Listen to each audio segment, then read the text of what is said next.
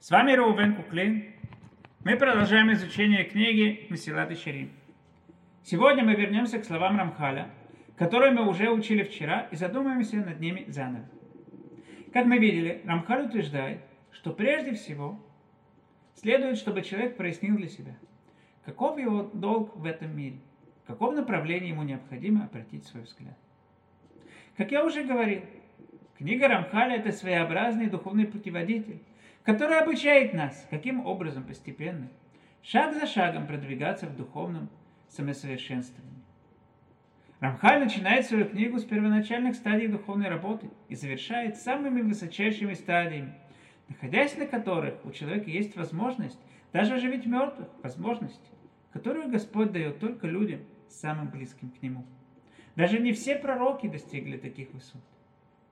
Тот, кто находится в самом начале духовной работы, может подумать, что у него нет необходимости изучать всю книгу Мсилат и Шарим. Ведь он в настоящее время не собирается ни становиться пророком, ни оживлять усопших.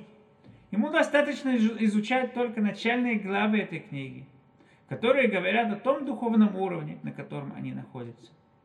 Однако Рамхаль обучает нас, что это совершенно не так. Даже находясь на самых начальных стадиях духовной работы, человек должен знать цели и идеал которым он должен стремиться, что поможет ему выбрать верное направление и не сходить с него. И так сказали наши мудрецы.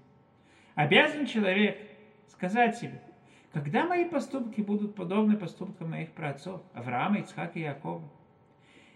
Из этого мы видим, что даже самый простой человек должен стремиться, чтобы в конечном счете его поступки были подобны поступкам самых праведных людей, которые когда-либо были на свете. Известно высказывание Наполеона. Солдат, который не стремится стать полководцем, даже полноценным солдатом не является.